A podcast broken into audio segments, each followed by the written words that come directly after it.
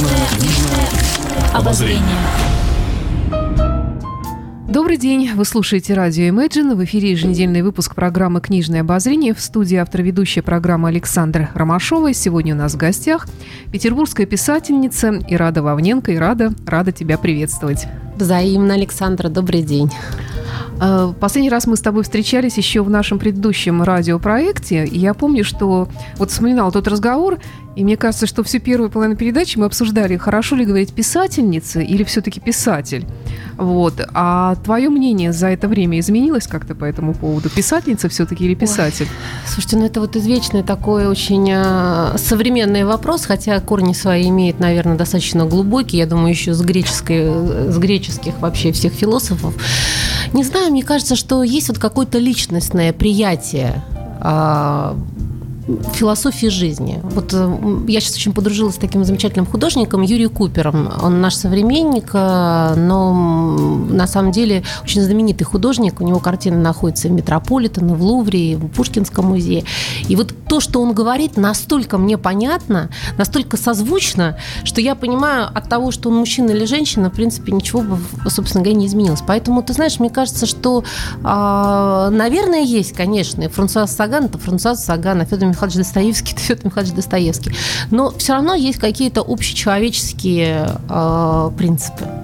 Да, тут трудно не согласиться. Действительно, есть какие-то вещи, тем более, что я вот тоже с нашими некоторыми гостями уже обсуждала эту тему, что некоторые женщины, писательницы особенно, uh-huh. вот Татьяна Устинова, которую uh-huh. очень уважаю, она очень часто любит писать от э, лица мужчины, то есть вроде как будто что-то он чувствует такое. Э, и ты начинаешь как-то, или Екатерина Вильмон, вот uh-huh. такие вот такого вот рода писательницы, женская литература такая, и ты понимаешь, что вот, да, действительно, мужчина ты, оказывается, чувствуешь, а потом до тебя тебя так раз фиг доходит, что это же вообще-то женщина пишет. Угу. Наверное, все совсем не так. Тебе вот э, как даются такие вещи? Потому что у тебя же тоже любовь, у тебя взаимоотношения, Но ну, вечная это, тема. Да, вечная тема, любимая тема. Но это знаешь, как вот Януш Вишневский пишет про женщин, да, его обожает женщины, считает, что он очень чувствует женскую натуру. А, да, кстати, кстати, моя да. новая книга, там тоже главный герой мужчина. Ты знаешь, мне кажется, что а, когда накапливается какой-то жизненный опыт, а, формируется хотя все, конечно, очень хаотично и меняется, но тем не менее какие-то а, представления ты, мне кажется, начинаешь глубже чувствовать и мужчину в том числе. И мне мужчины очень интересны как личности, как, а, я не знаю, не то, что как наши какие-то антиподы, нет, абсолютно нет. Я просто пытаюсь понять вот это вот как раз единое начало мужчины и женщины, я не инь. И мне кажется, я а, вот немножко прикоснулась к этому пониманию ответственности мужской, глубины тоже их чувств, потому что это, мы, же, мы же все равно всегда получаем то, что мы хотим в жизни кажется, так устроено, что есть некая отзывчивость Вселенной на то, что в нас происходит. Поэтому, если, конечно, говорить, вот мужчины, они другие, они вообще вот такие, вот и начинается вот это критическое, да, а, критические, я не знаю, э, какие-то а, замечания в адрес мужчин. Не знаю, мне, мне кажется, что повторюсь, да, есть общие какие-то ценности, общие принципы, есть любовь, которая вообще объединяет, она едина, она создает некий круг, вселенную. Не зря вот вселенная, да, она такая круглая, любовь, она круглая, да, она объемная, она нас расширяет вообще до недоверительных горизонтов. Поэтому эм, то есть проблема, глубина проблемы сильно преувеличена разницы между мужчинами и женщинами, но тем не менее все равно... Да нет, конечно, она существует, конечно. Просто степень, мозг работает по-другому, степень да, ответственности да. А, совершенно другая перед жизнью, она разная, да, она просто разграничена. У женщины функция одна, а у мужчин другая. Но глобально, глобально, все равно мне кажется, что мужчина, что женщина, есть личностная, социальная основа, да. Угу. То есть э, есть мужчины, для которых это не важно. То есть я имею в виду, что там, не знаю, какой-то рост, э, какая-то цель, да, которую они себе глобальную в жизни поставить. Есть женщины, которые себе ставят глобальные цели и достигают их, добиваются, живут, я не знаю, как барон Мюнхгаузен. Да? Угу. Поэтому здесь, мне кажется, больше даже зависит не от того, мужчина или женщина, а от того, какой человек да, как он направлен, как он ориентирован на социум. Ну и бесспорно, конечно, э, я за то, чтобы вообще, а, как бы феминистки сейчас меня будут ругать, но я за то, чтобы женщины оставались женщинами, а мужчины мужчинами. Я абсолютно с этим согласна. Да. Я не люблю, когда мне не нравится, когда я не могу понять, мальчик это или девочка по одежде. Конечно. Мне не, не нравится. Мне нравится, когда женщина женственна, когда мужчина Конечно. мужественен, когда он похож на мужчину, действительно. Хотя вот современная мода, там она немножечко всякие вольности Сейчас есть возврат. Мне так нравятся эти жабо, броши, этот бархат. В этом когда... смысле, да. Да, да когда... такой определенный когда женщина остается все равно эм, такой, знаете, вот времен, не знаю, ар-деко, мне это безумно нравится, потому что есть тайна, есть недосказанность какая-то. Да, иногда смотришь действительно старое кино и понимаешь, что вот женщины, они какие-то были все-таки более женственные. Даже я уже не говорю про фигуры, что э, женщины, ну вообще тип человека немножко изменился, человек вытянулся, ноги там стали длиннее, все выше стали намного, да. Ну да. Вот, а дам женщины все такие вот фигуристые, в общем, во всяком случае, это понятно, такой типаж Мерлин Монро и много наших э, советских тогда еще актрис так было, и вот эта одежда, и которая, наверное, и заставляла вести себя женствен, женственнее женщину и вообще немножечко по-другому себя чувствовать. Шляпка, там, перчатки, вот какие-то вот такие мелочи, даже если взять 20 век. Ну, э, от э, такой вот разницы полов э, вернемся все-таки к литературе. У нас программа «Книжное обозрение» Рада Вовненко в студии радио. И, э, насколько я знаю, у тебя должна сейчас выйти новая книга э, взрослое или детское? Я вот немножечко тут сбилась э, по порядку, да, потому что что-то, как я поняла, детское уже была презентацией, и что-то еще будет впереди. Вот расскажи об этом, что сейчас происходит в твоей литературной Вы знаете, жизни? происходит все в такой синергии, потому что совсем недавно издательство «Поляндрия», замечательное детское издательство, переиздало серию моих детских книг, а, исторических сказок а, о мальчике Пете и с прекрасными иллюстрациями Марии Богдановой. А, очень успешная эта серия, и поэтому Дарина предложила мне, издательство Поляндрия предложила мне написать еще одну книгу. Я думаю, что она будет заключительная в эпопее о мальчике Пете об истории Мариинского театра, да, в год театра. И мы сейчас работаем над ней, и я думаю, что к весне выйдет эта детская книга. А что... мальчик Петя, он вообще откуда появился? Это кто-то из твоих детей такой собирательный ну, образ или как вообще? Это, это собирательный образ, но, честно скажу, во всем была абсолютно конкретная история. Дело в том, что когда э, моему старшему сыну было 5 лет, он не очень интересовался историей, я об этом как-то рассказывала журналистам, а больше его увлекали, там, не знаю, игра в футбол и собирание э, каких-то биониклов. Поэтому мне очень захотелось э, написать детскую сказку, в которой э, он мог бы прикоснуться к истории. В данном случае первая моя сказка была об истории царского села. Сколько я тогда работала в царском селе, mm-hmm. как раз в период э, янтарной комнаты восстановления. Было очень много удивительных материалов собрано. Снимался фильм Аксенова «Дело о янтарном кабинете». Мне захотелось этим поделиться. И так возникла эта э, детская сказка про мальчика Петю, которого еще тогда не было. И как раз так случилось, что э, когда вышла моя книга, первая, кстати, да, сказка, у меня родился сын второй, которого я и назвала Петей. Поэтому угу. это стало таким Надо же. определенным символом. Да. Пете сейчас сколько лет уже? Пете сейчас скоро будет 12 уже. Угу. А старший сын ему 20, я знаю, что он уже уехал и живет самостоятельно, и ого-го где. Старший сын, да, он музыкант, рок-музыкант, потому что а, в 14 лет он взял гитару в руки и сказал, мама, я буду музыкантом. А я сказала, здорово, я поддержу тебя. И это его, э, это никуда не уходило. То есть его никто не заставлял. Он просто брал гитару, ходил заниматься, играл ночи напролет, писал музыку. Поэтому он определил сам свой путь. Ему это очень нравится, я его поддерживаю. Рок-музыкант? Рок-музыканта. И... Ну, это такой, знаете, сейчас рок-поп, брит-поп, поп, да, как называют, да, да, да вот угу. это направление, это Coldplay, там угу. YouTube, да, родоначальники ну, да, да. и так угу. далее. Ну, в общем. Угу. Понятно.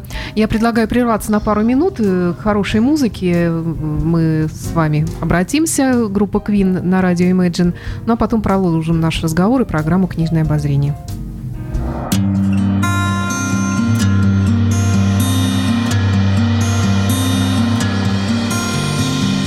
Love don't give no compensation. Love don't pay no bills. Love don't give no indication. Love just won't stand still.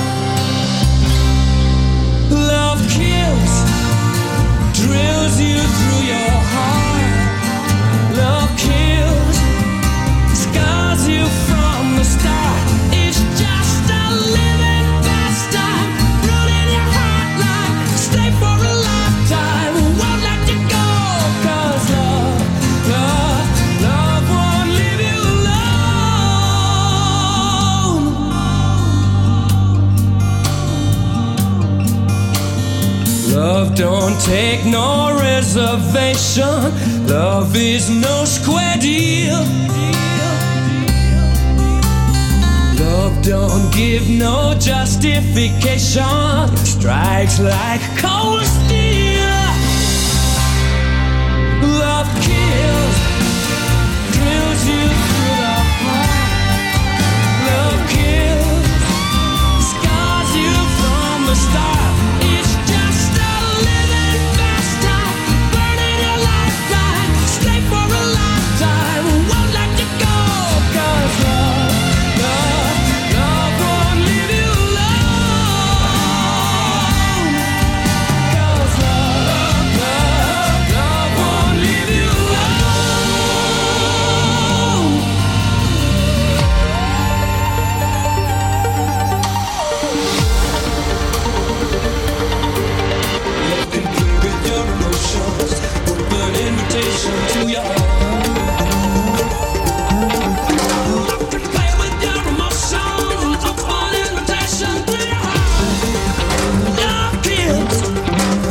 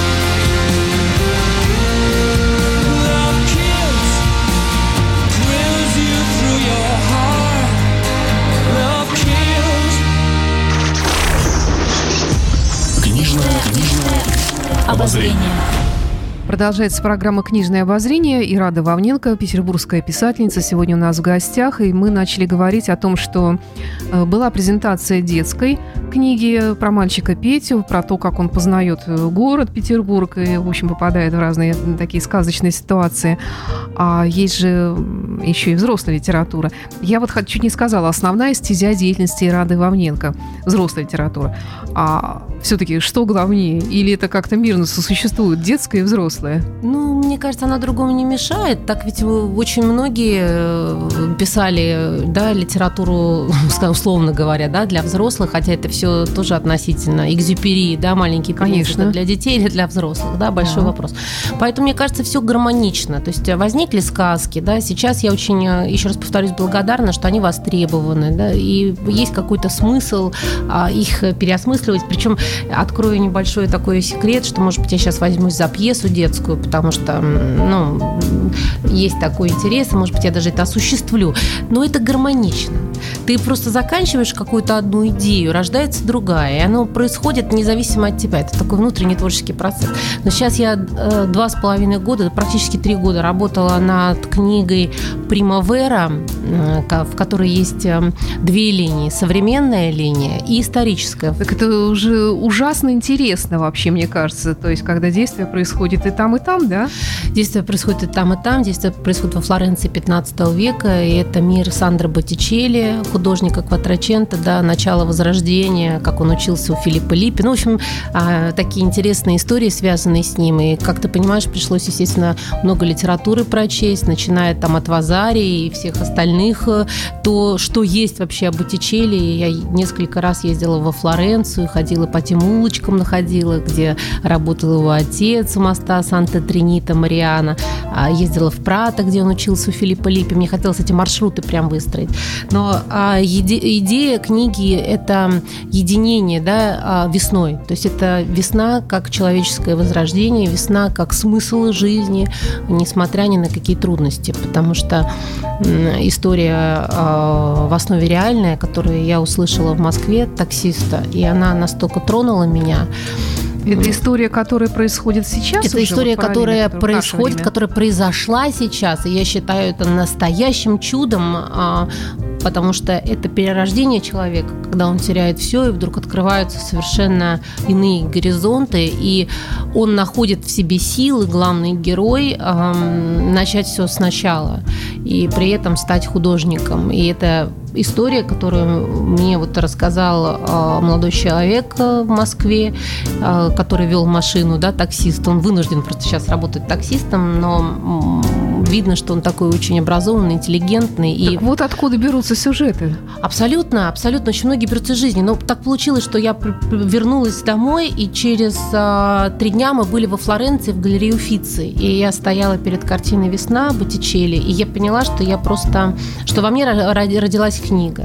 И, Саш, не поверишь, вот это был со мной такой первый раз, когда я вот дописывала ее, я понимала, что все, вот уже остальное это я начинаю, знаешь, там кривить душой, вымучивать там лишние какие-то страницы. Нет, когда я поняла, что я выговорилась, да, даже вот заплакала, потому что для меня это вот такое невероятное было время жизни, как вот когда ты просто вот, э, не знаю, с каждой строчкой, с каждой страницей открывал и свой мир, и пытался донести а, это тоже вот, надеюсь, до читателей, потому что я очень хочу, чтобы у этой книги была жизнь, чтобы у этой книги была счастливая судьба. Для любого автора это важно. Ну, я понимаю, что нехорошо спрашивать о сюжете а, и обо всем а, таком, когда книга еще не вышла, но все равно ты уже заинтриговала меня, во всяком случае. И получается, что вот э, если взять вот рассказ водителя, да, он произвел на тебя такое сильное впечатление, и как совпали ну, там две вещи, что, что ты не, не могла сдержаться и он лег, как бы его рассказ в основу сюжета, получается? Да, потому что меня всегда восхищают люди, эм, которые ну, в трудности, да, жизнь, она, естественно, она, она непростая, все время происходят какие-то ситуации, и а, кто-то может найти в себе силы идти дальше, а кто-то, к сожалению, не находит их. И когда люди, нах... когда люди находят, да, сдается, да, сдается. И когда люди находят силы безотносительно всего, вот потому что мне кажется, что очень многое зависит от самого человека, помимо, естественно, нашего ангела-хранителя, да, и э, божественной силы, есть еще сила человека. И угу. когда удается вот это открыть в себе этот горизонт, почувствовать новые, э, новые какие-то проявления, это, конечно, удивительно. Вообще открыть новые то есть чистого листа, да, человек там занимался вообще всю свою жизнь совершенно другим делом. И вдруг он понимает, что с помощью рисунка он преображается, он выплескивает то, что у него внутри. И, конечно, мне кажется, это вот это меня просто настолько восхитило, и я более того скажу, я даже ездила с этим человеком познакомиться, потому что мне было очень интересно, как такое может быть. Он живет сейчас во Франции, он стал художником, и это, конечно, достойно, на мой взгляд, того, чтобы об этом поведать людям, потому что мы все нуждаемся в каком-то примере. Это очень важно. Вот э, я знаю, что, я не знаю, это, это Саша, вот есть ли положительные герои? Вот э, они есть у Федора Михайловича Достоевского, они есть, согласись, да? У, ну, может быть, э, сложно выраженные, да. А я знаю, что вот, например, Звягинцева обменяет в том, что у него нет положительных э, героев, да, персонажей. То есть хотя бы где положительное вот это перевешивало да, бы вот отрицательное. Вот жизни, да, все размыто, что э, тут я специально э, перечитывала одного из моих самых любимых э, писателей Германа Гесса. Угу. Такое замечательное произведение, которое называется «Игра бисер». Да, я думаю, что каждый э, хоть раз открывал эту книгу. И я опять подчеркнула себе красным строчки, когда Кнехт, главный герой, разговаривал с мастером о том, что искусство искусство музыка, а, в частности, да, в этой книге, оно должно нести надежду и доброту потому что это очень важно. А, человек должен чувствовать, как мне кажется, вот эту поддержку, поддержку возможность чуда как такового. И моя книга, она отнюдь не оптимистична, в ней очень много боли, и я благодарна а, замечательному писателю Янушу Вишневскому, который написал мне рецензию на эту книгу, так же, как литературная э, газета тоже очень благодарна то, что Максим Замшев, главный редактор, они прочли и написали э, свои слова об этом, что для меня, конечно, меня это очень тронуло, важно. Но суть в том, что Януш очень хорошо отметил, что а, много боли, но это книга о любви. То есть вот это самое главное, чтобы человек верил в то, что все возможно. И рада, ты человек музейный, и многие твои герои, как правило, вот они из этой среды, из музейной или что-то связанное с художеством, с искусством, да. Э, это так вот получается, потому что ты знаешь этих людей изнутри, это твой круг общения. Ну, во-первых, искусство для меня лично это, конечно же, жизнь. И э, то, что я жила три года в Флоренции 15 века, это великое счастье, потому что каждая книга – это работа над собой прежде всего. И для того, чтобы поведать что-то, да, ты должен а, войти в тему и должен войти в тему конечно, глубоко. Да. И то, что мне довелось э, читать очень интересные э, статьи, книги, там Степанова, э, Гендель о э, Сандро Боттичелли, это, конечно, меня просто влюбило в Флоренцию того времени, в самого Сандра, потому что есть много споров о Боттичелли, но написано, кстати, не так много литературы литературы. Но для меня а, апогеем его творчества а, является картина «Весна», в которой mm-hmm. очень много символов. И не потому, что там она очень красивая, да, или там, не знаю, там 536 цветов на платье Флоры. Нет, не поэтому. А потому что а, он а, очень глубоко подошел к философии христианской и неоплатоников. Это философия того времени, которую раскрывал круг э, неоплатоников во главе с Медичи, да, Лоренцо великолепным. Он один из первых художников, который сумел совместить светское божественное начало, показав вот эту вот э, гармонию э, в этой Венере, да, и, и мне кажется, это читается, если вникнуть а, в те источники, которыми он пользовался, и понять, что он хотел изобразить на этой картине, то открывается, как мне кажется, сам человек, его внутреннее божественное начало – ты так вкусно рассказываешь.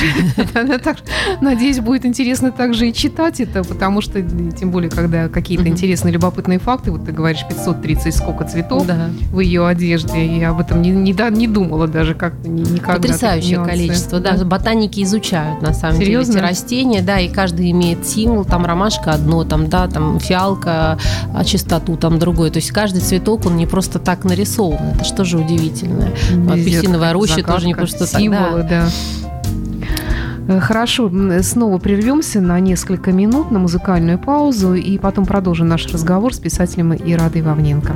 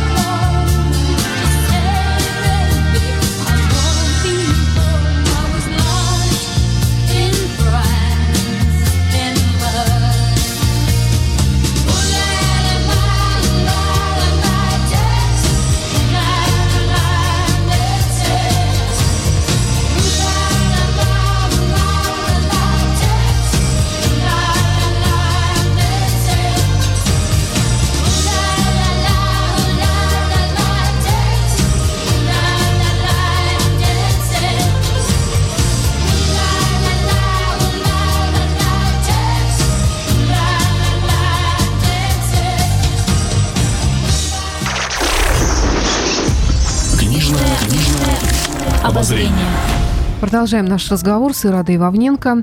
Э, Ирада, у нас есть такие традиционные вопросы ко всем людям, которые приходят э, в книжное обозрение, независимо от того, писатели они или читатели. Э, начнем с книг детства. Твои книги детства. Что ты читала? Когда ты начала читать? Что это были за книги? Сохранилось у тебя из них что-то? Вспоминаешь ли ты их? Да, вспоминаю. Читать я начала достаточно рано. А, наверное, ну, как рано, да, относительно. Я думаю, что в лет пять я уже достаточно хорошо читала.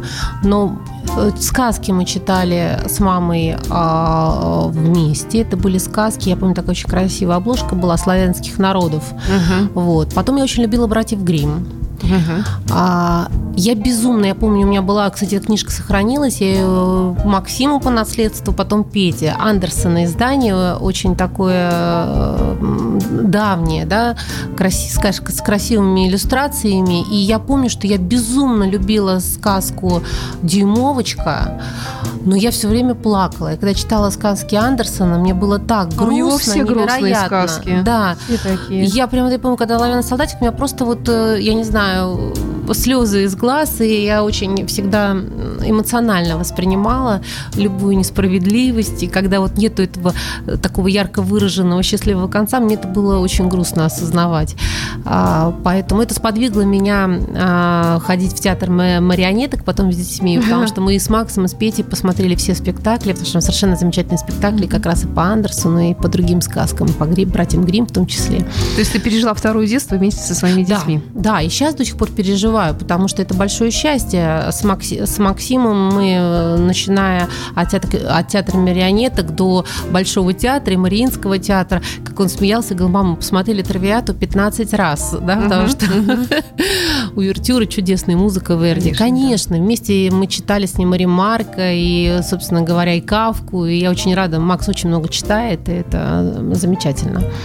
Вот, поэтому эм, потом я очень любила почему-то мой Дадыра. Я не знаю, он на одеяло убежал. Я до сих пор это помню наизусть, потому что, видимо, а, так случилось, что я, видимо, похожа была на этого героя из мой Дадыра. Любила мыться.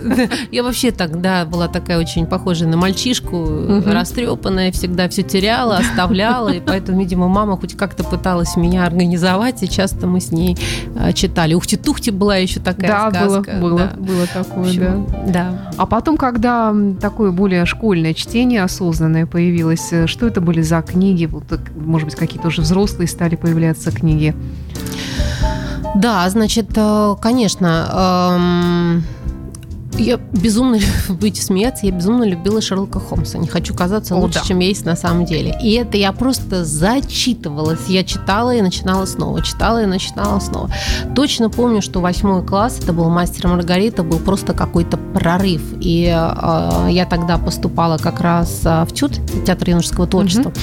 Я помню, что я э, перечитывала «Мастер Маргарита» два раза подряд, потому что мне так нравились эти сцены на Патриарших прудах. И вот как Волан появлялся, я, угу. мы угу. Просто изображали с друзьями. Вот. Я безумно любила поэзию. Поэзия Серебряного века, поэзия э, Ахматовой – это часть моей жизни. И я до сих пор настолько люблю Анну Андреевну, что могу декламировать ее стихи. И я часто езжу в Комарово, потому что там недалеко, э, во-первых, живет Николай Витальевич Буров, да, у него там недалеко из дачи. Я когда к нему еду, всегда заезжаю на, на кладбище в Комарово, чтобы подойти а, к могиле Анны Андреевны Ахматовой, которую очень люблю. Потому что для меня поэзия, как я ее как-то очень прочувствовала. А, вот, я даже помню, у меня был, были такие попытки, я теперь понимаю, может быть, откуда у Макса это пошло. Я в какое-то время увлеклась очень игрой на гитаре, и мне все время хотелось стихи положить да, вот на, угу. на музыку. Может быть, когда-нибудь еще вернусь к этому. То есть поэзия это для меня очень много значило. Я обожала повести Белкина, я перечитывала да, их несколько я, кстати, раз. Барышню крестьянку. И, и до сих пор, когда у меня, да. когда мне грустно, когда у меня плохое настроение, я открываю повести Белкина и просто зачитываюсь ими. Я считаю, что это гениальное произведение. Ну, вообще я... все проза Пушкина. Да, это помимо стихов, да. да. Бунина «Темная аллея» тоже угу. было всегда одним из моих любимых. Вот это вот э, недосказанность. Да, это то, что да, мы все, да. все, все, все, все все равно желаем, ищем. И мне кажется, там вот есть ответы на эти вопросы. А какие-то книги, которые с детства и остаются на всю жизнь. Есть ли что-то такое в твоей библиотеке, вот то, что было тогда актуально, и то, что ты можешь перечитывать и спустя, скажем, какое-то количество лет? Ну, конечно, это «Экзюпери. Маленький принц». Я... Неожиданно. Да, почему-то я всегда очень любила это произведение. Может быть, потому что в нем есть простота и сложность, которые совместимы. Мне всегда это очень нравилось, когда просто о сложном. А, и совсем недавно мы как раз с Петей перечитывали «Экзюпери» и ездили даже специально. Володя Кошевой, а, замечательный актер, а, в мюзик-холле читал «Экзюпери», там с такими красивыми декорациями 3D. Мне очень понравилось, потому что оно актуально всегда. Оно актуально было тогда, актуально сейчас, потому что мы очень часто надеваем на себя вот эти маски, забывая о том, кто мы есть. Это об этом вот для меня. Вот. Андерсон, как ни парадоксально, я, мы с Петей, когда читали Андерсон, он абсолютно актуален сейчас. И, может быть, вот эта жизненная несправедливость, да, которая бесспорно все-таки тоже существует, и иногда очень больно это смотреть и наблюдать в жизни, и это тоже все в этих сказках. Вот. Барон Мюнхгаузен. Это uh-huh. я просто обожаю. Uh-huh. Петя стоит э, книга э, о Барне Мюнхгаузе, значит, стоит на второй полке книжной его. И он говорит, мама, это моя любимая книга. Я говорю, чем тебе она так нравится? Потому что нужно быть как барон Мюнхгаузен. Каждый день подвиг. Да? Ну, мне нравится вот такой жизненный, жизненный настрой, потому что, в принципе, жизнь – это каждый день. Да. А сейчас остается время вообще на чтение? Обязательно. И не то, что даже, ты знаешь, это для меня стало такой это стало не то чтобы нормой, а это это обязательство, потому что я понимаю, что мы все живем в очень э, быстром ритме, очень сложном, и зачастую мы просто Но мы устаем. все в этих гаджетах сидим постоянно, да. и много а информации помимо книг. Ты знаешь, я вот, э, Саша, я вот сейчас я говорила, что я очень подружилась э, с замечательным художником Юрием Купером. Он, кстати, написал потрясающую книжку «Сфумата», я всем рекомендую. Это его жизненный путь, но написано прекрасным литературным языком, и там есть и элементы сюра, и э, его становление как художник это, это литературное произведение.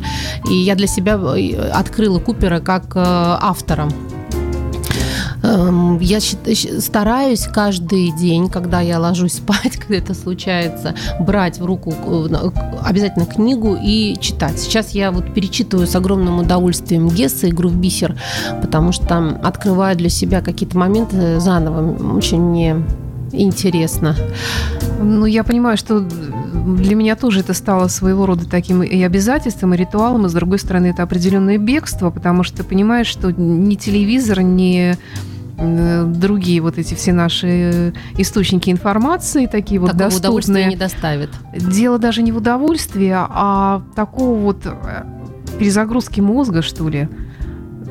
То есть, э, ну вот я где-то читала, что человек, который смотрит телевизор, у него задействована там какая-то часть mm-hmm. мозга, то есть э, от проблем это не избавляет настолько, mm-hmm. как книга, которая задействует гораздо больше количество наших вот этих э, соединений нервных в, в мозге, которые находятся, и человек больше отключается от реальности, а это порой действительно очень необходимо.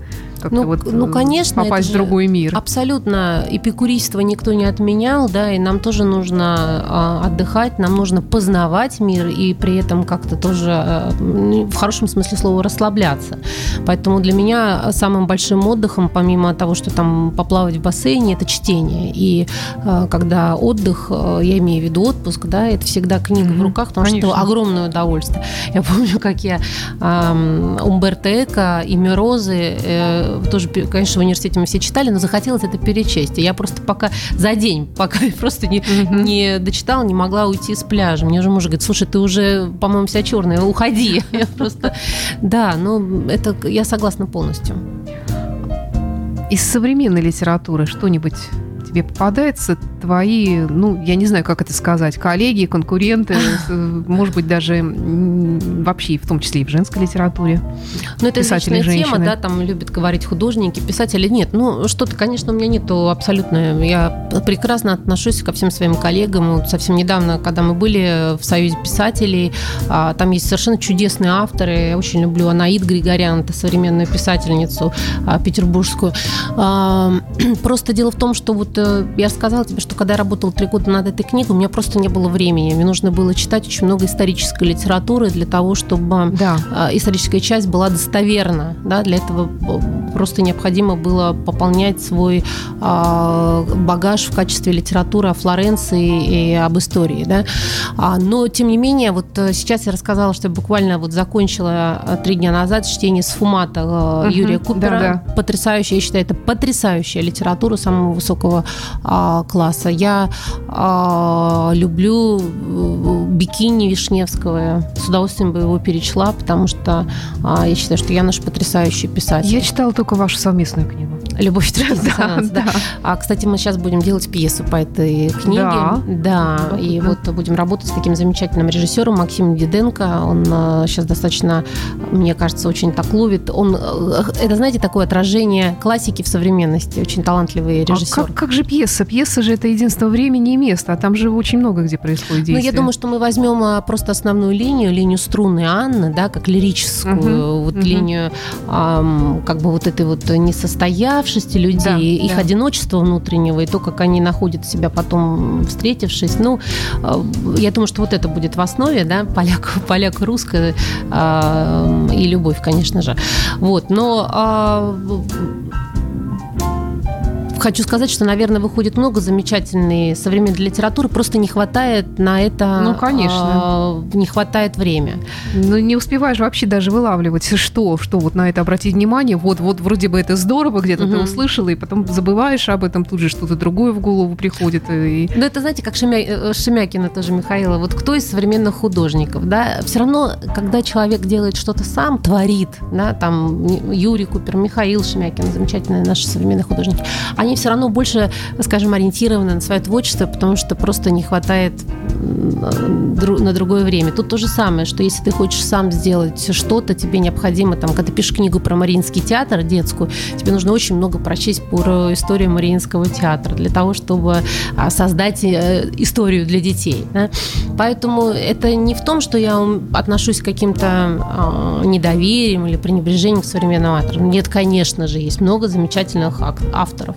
А, кстати, а, мне очень а, Раньше я очень любила Пауло Коэлю, особенно uh-huh. вот «Алхимика» и «Вероника решает умереть», но его новая книга, к сожалению, не произвела на меня никакого впечатления, я даже не дочитала, но его ранние произведения, они прекрасны, в них очень много философии такой. Прервемся на музыку, продолжим.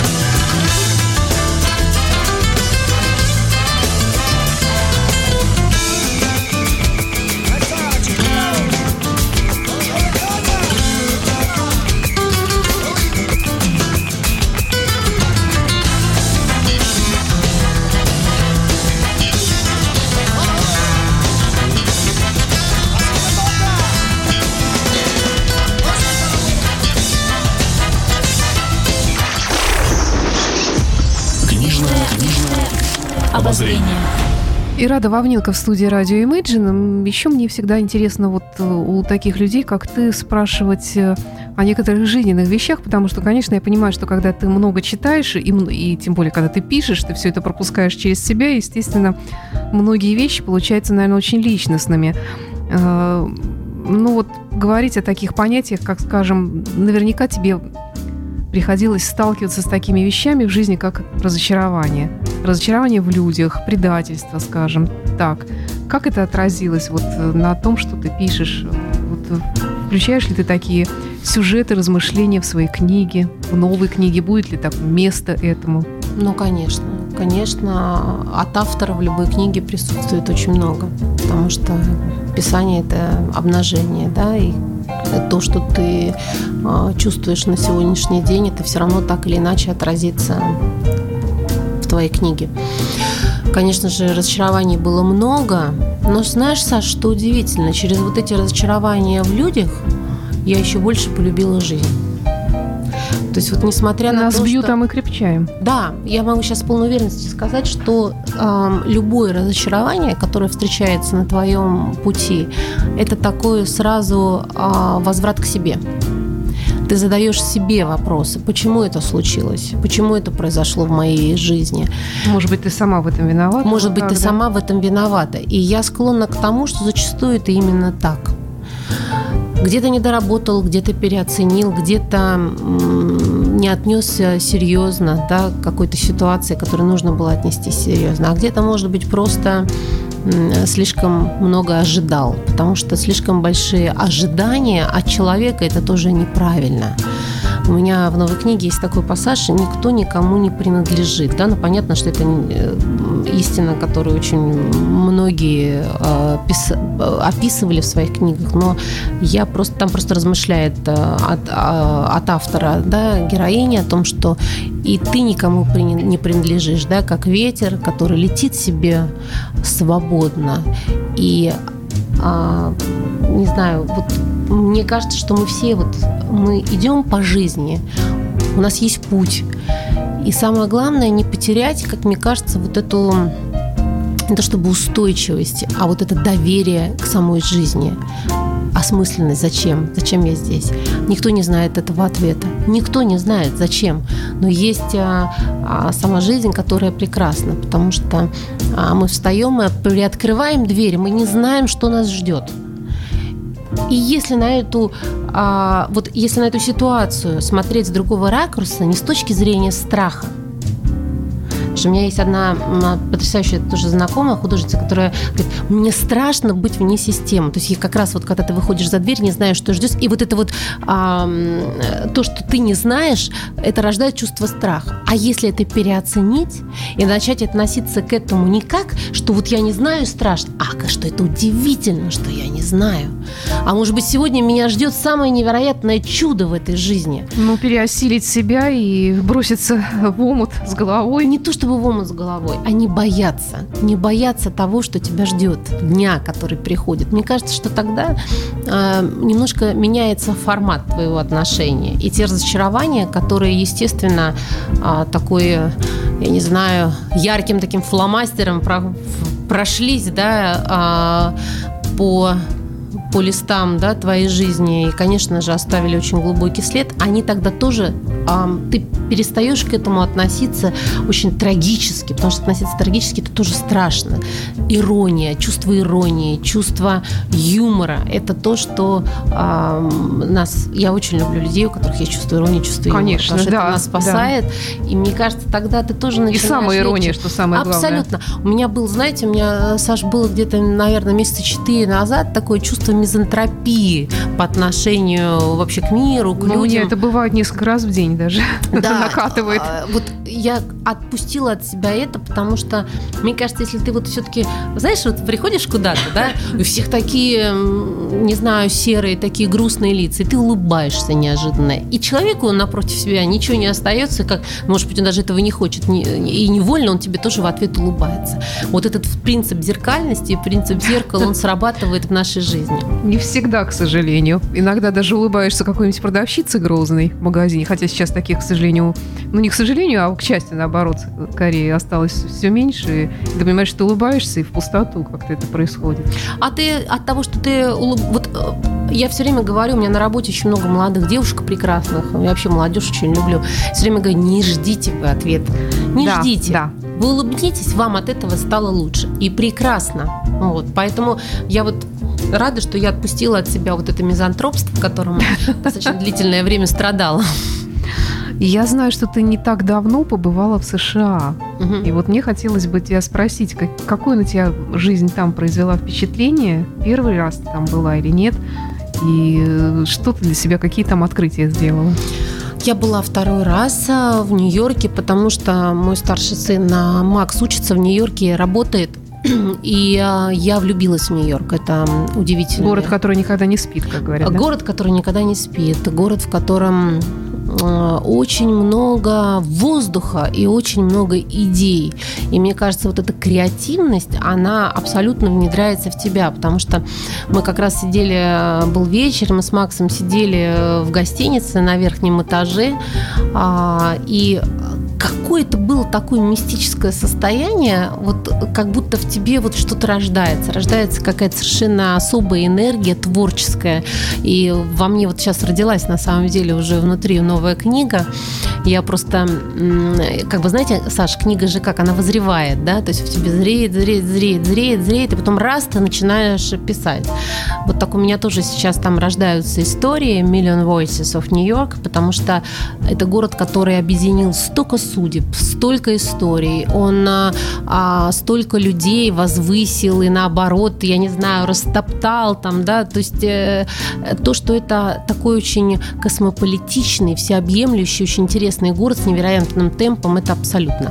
А, друг, а, уф, конечно, потрясающее впечатление на меня произвели его музеи. Я, конечно, как музейщик по, из Метрополитена просто не могла выйти, потому что для меня это один из лучших музеев, которые я видела в своей жизни. Подача, а, подача экспозиции, да, как это свет, как это сделано. Э, Все сделано в классике, но настолько с правильным светом, и этикетажем, и, в общем, а, сама экспозиция выстроена просто великолепно. Ну, не говоря уже о том, что вот я надеюсь, что у нас тоже это когда-нибудь случится, что ты можешь прийти в музей, а, значит, можешь выйти, попить кофе и снова вернуться. То есть, условно говоря, посмотреть Рембрандта, и вернуться не стоять сумасшедшую очередь да, Да, да, да. Ну что ж, и рада, время-то наше заканчивается, как-то вот так внезапно прерывается. Я понимаю, что надо, да, заканчивать разговор, к сожалению. А, ну что ж, я пожелаю тебе удачного, чтобы книга вышла, чтобы она нашла своего читателя. Спасибо, в январе Саш, это большое. будет, да? 25 января у меня в Зингере презентация в Доме книги. Я очень люблю Дом книги, очень Конечно, горжусь тем, да. что там будет презентация. Так что, если а, кому-то будет интересно, приходите, я очень буду рада. Спасибо. Я надеюсь, что к нам тоже еще как-нибудь заглянешь, обязательно расскажешь о том, э, может быть, когда выйдет новая книга, как ты говоришь, рожди, ради, рождается что-то новое, зарождаться начнет. Может быть, и об этом расскажешь уже. Э, Напомню, что в студии радио Imagine была Ирада Вовненко, петербургская писательница, петербургский писатель. Я не знаю, как даже лучше сказать. С этого начали, этим и заканчиваем. Спасибо тебе и до встречи. Спасибо, Саша. Всем хорошего настроения и удачи. Программа «Книжное обозрение» Александра Ромашова в студии была. До встречи.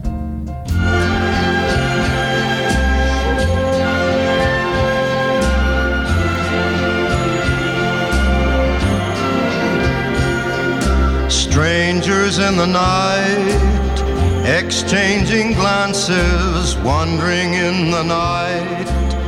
What were the chances we'd be sharing love?